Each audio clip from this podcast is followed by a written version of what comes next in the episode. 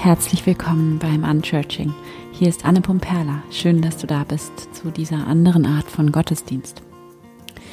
Heute haben wir hier im Gottesdienst, im Podcast, einen Gast und ich freue mich so sehr, hier heute die Pastorin Irmgard Nauk begrüßen zu dürfen.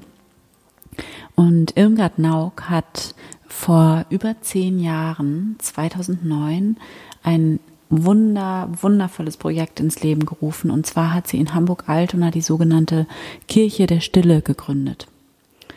Und dieser Name sagt eigentlich schon alles. Das ist ein Ort der Stille und nicht der vielen Worte. Dort in dieser Kirche, an diesem Ort wird Meditation auf ganz verschiedene Weise Meditation gelehrt und praktiziert. Und es gibt dort keine Bänke oder Altar oder Taufbecken oder was man sonst so aus Kirchen ähm, kennt, sondern einfach einen wunderschönen, weiten, hellen, warmen Raum mit Sitzkissen, die kreisförmig auf dem Boden angeordnet sind und ja, ich will da gar nicht so viel vorwegnehmen, sondern du ähm, am besten schaust du dir die Kirche der Stille selber an, wenn du irgendwie in der Nähe von Hamburg lebst oder du schaust dir die Homepage einmal an. Es ist einfach unglaublich inspirierend, dieses ganze Projekt, diese ganze, ja, äh, diese ganze die Existenz diese, dieser Kirche. Es ist einfach, ja, ich bin einfach unglaublich inspiriert und beeindruckt von diesem Projekt und von Irmgard Nauk und ich finde einfach auch so viele Menschen, die für Kirche arbeiten, die auf ihren Referentenstellen sitzen oder auf was für Stellen auch immer. Und die reden halt einfach immer nur unglaublich viel und wälzen die Probleme der Kirche hoch und runter, sind sehr, sehr gut darin, ähm, die Probleme der Kirche zu benennen, aber die machen halt auch nichts, außer sich halt stundenlang auszutauschen, wie das dann immer so euphemistisch genannt wird. Und dadurch ändert sich halt einfach mal gar nichts.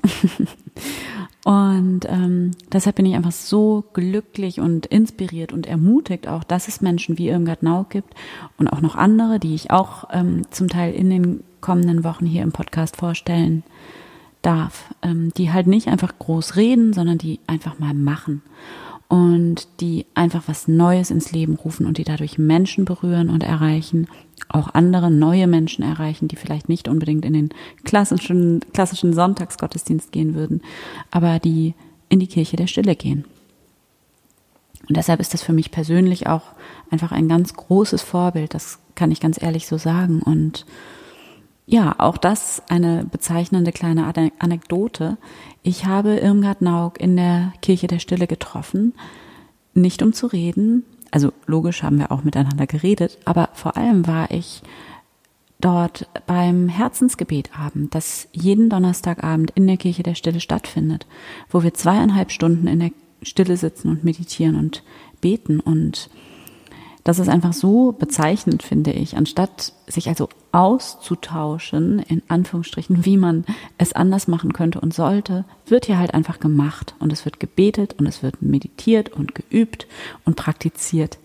Und das bringt Menschen, ähm, ja, zur Spiritualität und unterstützt Menschen darin, ihre eigene persönliche Spiritualität zu leben. Und das ist einfach ein riesiges Geschenk und so wertvoll und ich hoffe sehr, ich bin zu 100 Prozent überzeugt, dass dich dieses Gespräch mit Irmgard Nauk inspirieren wird, dass du daraus ganz viel für dich mitnehmen kannst. Und natürlich, wenn du in der Nähe von Hamburg lebst, dann solltest du dir die Kirche der Stille unbedingt anschauen, das einmal erleben. Schau dir die Homepage an. Ich werde das alles in den Show Notes verlinken natürlich.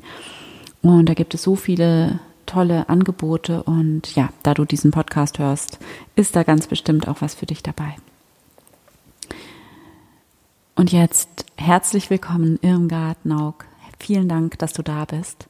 Meine erste Frage an dich ist, warum gibt es die Kirche der Stille? Wie kam es dazu? Also das ist äh, die Verwirklichung eines Traums von mir, diese Art der Spiritualität, wie wir sie in der Kirche der Stille haben, mit stillem Sitzen, mit dieser mystischen Perspektive auf das göttliche Tanzen, Singen, diese verschiedenen Formen, dass das seinen Ort in einer normalen Kirche findet und ähm, ja auch dem Bedürfnis von Menschen entspricht. Und das ist einfach ein Traum von mir gewesen, den ich dann dank einer frei gewordenen Kirche, die sonst verkauft worden wäre, erfüllen konnte.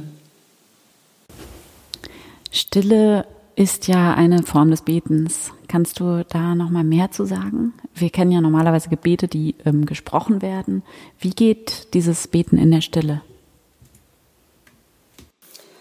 Also mir, ich sag's mal persönlich, mir selbst äh, ist dieses viele Verkopfte und das Gebete einfach äh, ähm, so viele Worte haben müssen, aber nicht wirklich in eine Verbindung mit dem Göttlichen mich gebracht haben, äh, das ist mir selbst äh, so eine Sehnsucht gewesen, dass ich dann eben nach Meditation und letztlich nach dem Herzensgebet gesucht, gesucht habe und es gefunden habe. Und äh, ich in der Stille im Grunde genommen nichts anderes tue, als immer wieder mein Herz Gott hinzuhalten, sage ich jetzt mal auf, äh, auf Frommdeutsch. Das bedeutet, dass ich mich immer ganz, äh, also immer wieder zurückhole in die Gegenwart, in dieses Hier und Jetzt und mich in diesen, in diese Dimension, die höher ist als ich setze, also das, was ich äh, das Göttliche nenne, dass ich ähm, in diese tiefere und höhere und ähm, verborgene Dimension mich setze. Das ist für mich im Grunde genommen meine, meine Meditation oder mein Gebet. Und das hat ja auch etwas unglaublich Heilsames oder Heilendes, dieses einfach Sein in der Stille, oder? Weil man dadurch notwendig in die Gegenwart kommt. Ja, weil ich spüre, genau, weil ich spüre, wenn ich ganz gegenwärtig bin in diesem Moment und meine Gedanken nicht an dem miesen äh, Geschichten der Vergangenheit und den sorgenden ähm, Befürchtungen in der Zukunft hängen, sondern ganz im Hier und Jetzt, dann habe ich alles, dann geht es mir gut, dann kann man wirklich sagen, ich bin voll zufrieden. Alles ist da, was ich habe. Und darum finde ich diese, dieses äh, ganz gegenwärtig zu sein in der Meditation, ähm, ist einfach auch eine Übung der Dankbarkeit. Und das verändert eine ganze Lebenshaltung. Ich gucke einfach wirklich, wofür bin ich dankbar und ähm, so dieses äh, Nörgelnde oder dieses Unzufriedene ver verblasst immer mehr. Das geht gar nicht anders, oder? Wenn man in der Stille ist, dann ist man verbunden mit dieser Fülle und dann kann man gar nicht anders als dankbar zu sein. Ja, ganz genau, ganz genau. Aber gleichzeitig ist es ja auch so, dass man diese Verbindung ja nicht immer spüren kann. Und auch wenn sie vielleicht immer da ist, aber wir können sie ja nicht immer spüren. Und ähm, ja, kannst du dazu was sagen, wie du damit umgehst? Ja. Also ähm, das sind die sogenannten trockenen Tage oder ähm, die, die Wüstenväter und Mütter nennen es auch die Wüstentage. Das können auch Wochen oder Monate sein, wo ich einfach so unruhig bin durch Äußeres oder auch einfach überhaupt gar keine Verbindung bekomme. Ähm, was mich beruhigt, ist einmal zu wissen, das ist normal. Es gibt diese dunkle Nacht der Seele, die eben überhaupt gar keine Verbindung zum Göttlichen bekommt. Und auf der anderen Seite die Erfahrung, dass selbst wenn ich mit wahnsinnig viel grausen Gedanken da 25 Minuten gesessen habe, dass ich, weil ich meinen Körper in die Ruhe gesetzt habe und weil ich ja mit der Absicht, mich dem Göttlichen hinzuhalten, gekommen bin, dass ich äh, einfach doch auch verändert bin, in und trotz aller Gedanken, dass ich viel ruhiger nach Hause gehe. Das lässt mich durchhalten. Und vielleicht hilft es ja auch, sich daran zu erinnern, dass man eben schon einmal diese Wüste durchlebt hat und darum einfach auch das Wissen hat, dass auch wieder andere Zeiten kommen werden. Ja, genau. Also es gibt tatsächlich die Meditation der Erinnerung. Ich habe da mal richtig einen Kurs in der Kirche der Stille gemacht, dass ich eben in solch trockenen Zeiten, wo ich überhaupt keine Verbindung bekomme oder mich nicht berührt fühle oder so, äh, dass ich mich dann auch an Momente erinnern kann oder auch innere Bilder oder ein Gefühl, ähm, wo es aber ganz deutlich gewesen ist.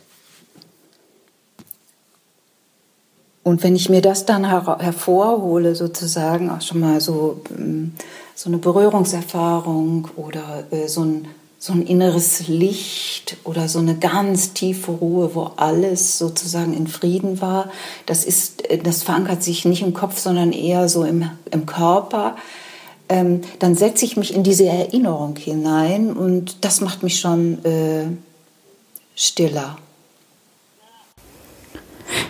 Du bist ja nicht nur Pastorin, sondern du bist auch ähm, Therapeutin, Gesprächs- und Familientherapeutin. Ähm, wie siehst du das Verhältnis von Spiritualität und Psychologie? Kannst du dazu was sagen? Das, also wenn ein Mensch äh, sich traut, beiden Quellen, beiden Heil- und Kraftquellen sich zu öffnen, hat er die Chance, wirklich ganz Mensch zu werden und äh, sich in ein hohes ähm, Potenzial hin zu entfalten.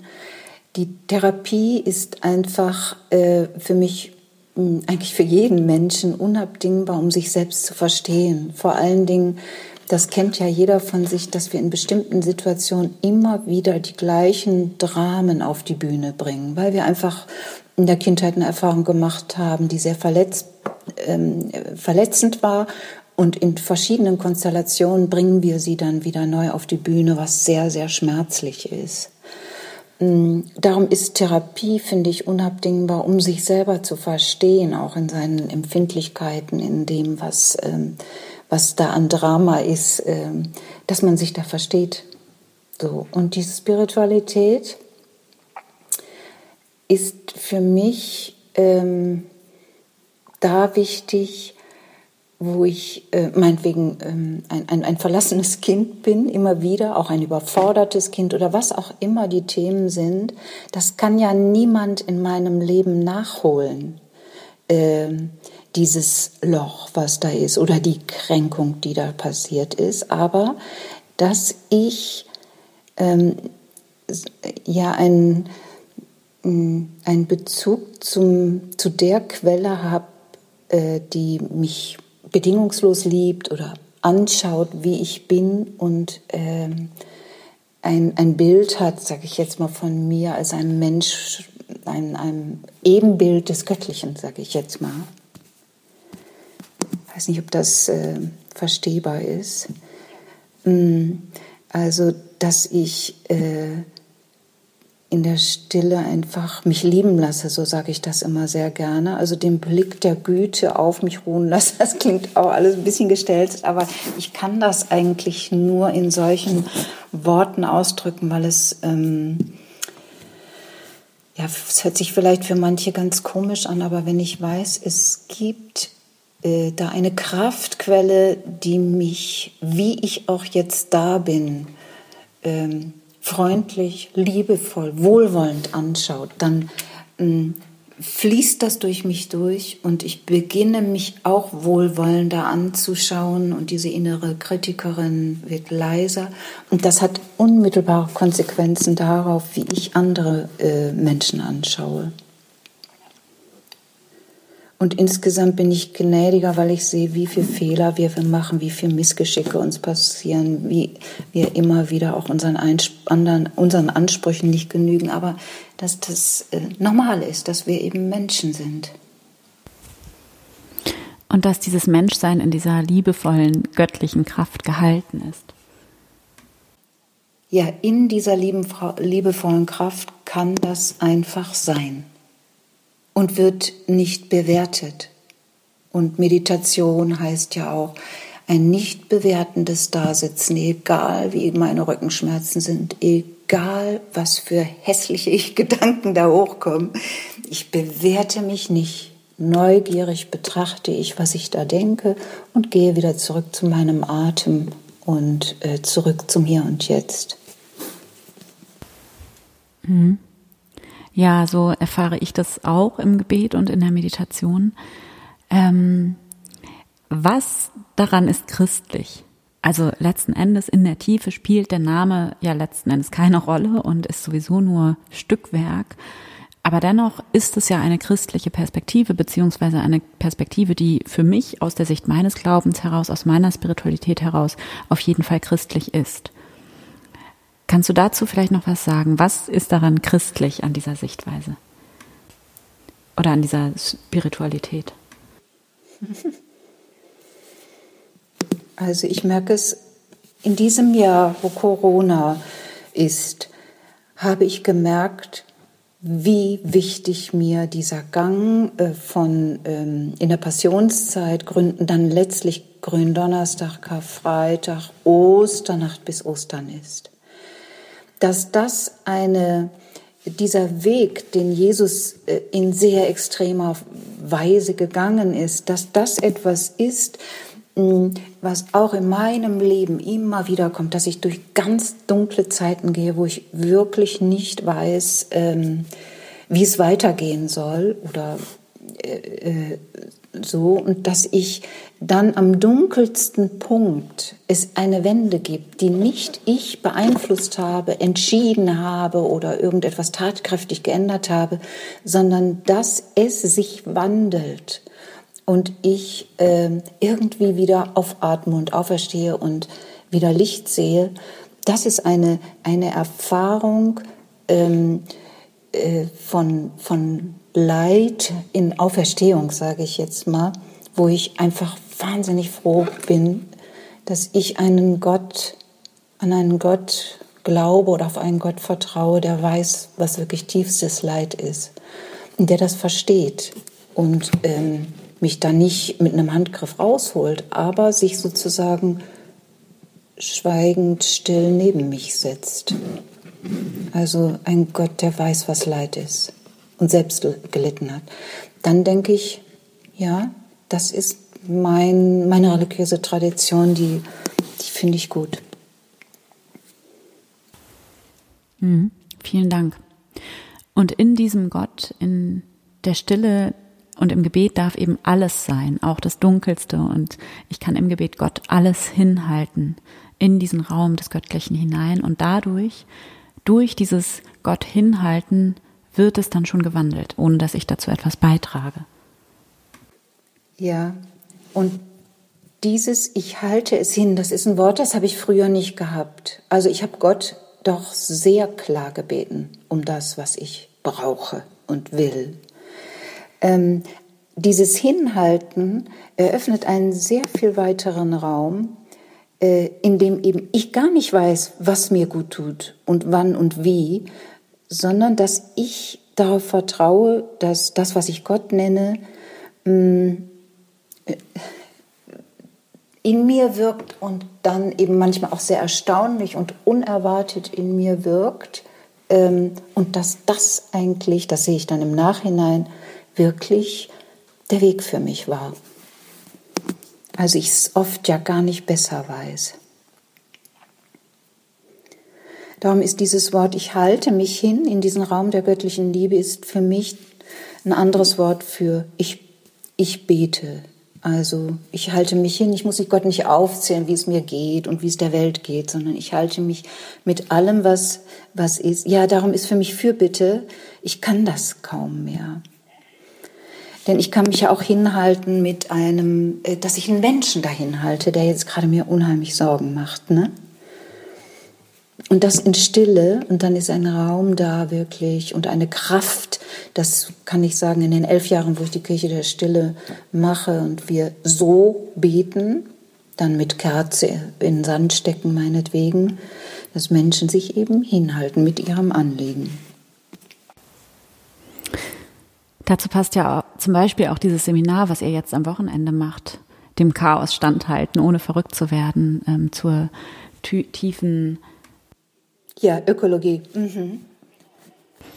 Ja, äh, genau, zur tiefen Ökologie. Und das finde ich halt auch deshalb so toll, weil es ja in äh, Meditation und Stille eben gerade nicht darum geht, vor der Welt und den Problemen der Welt die Augen zu verschließen und einfach nur noch da zu sitzen und zu meditieren, sondern im Gegenteil. Mm.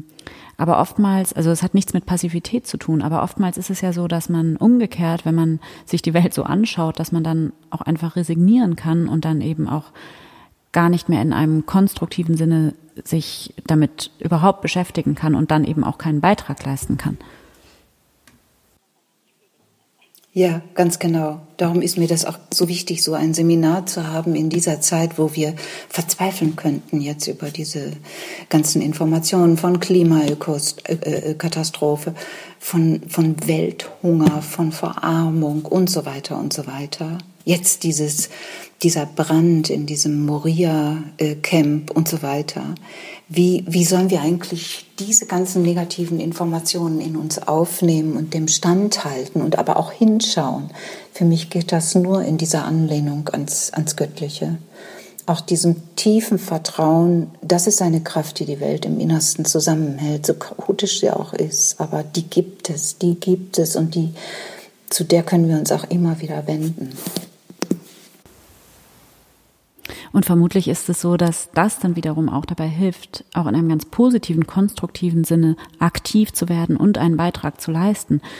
Weil oft ist es ja sonst auch so ein ganz panisches Agieren aus Angst heraus, anstatt eben aus der Fülle heraus. Ja, ja, und aus einer größeren inneren Distanz auch. Also es gibt ja auch dieses sich in Aktivismus begeben und dann auch äh, äh, blind Akt, Akt, Aktionen machen. Ne? Ja, genau.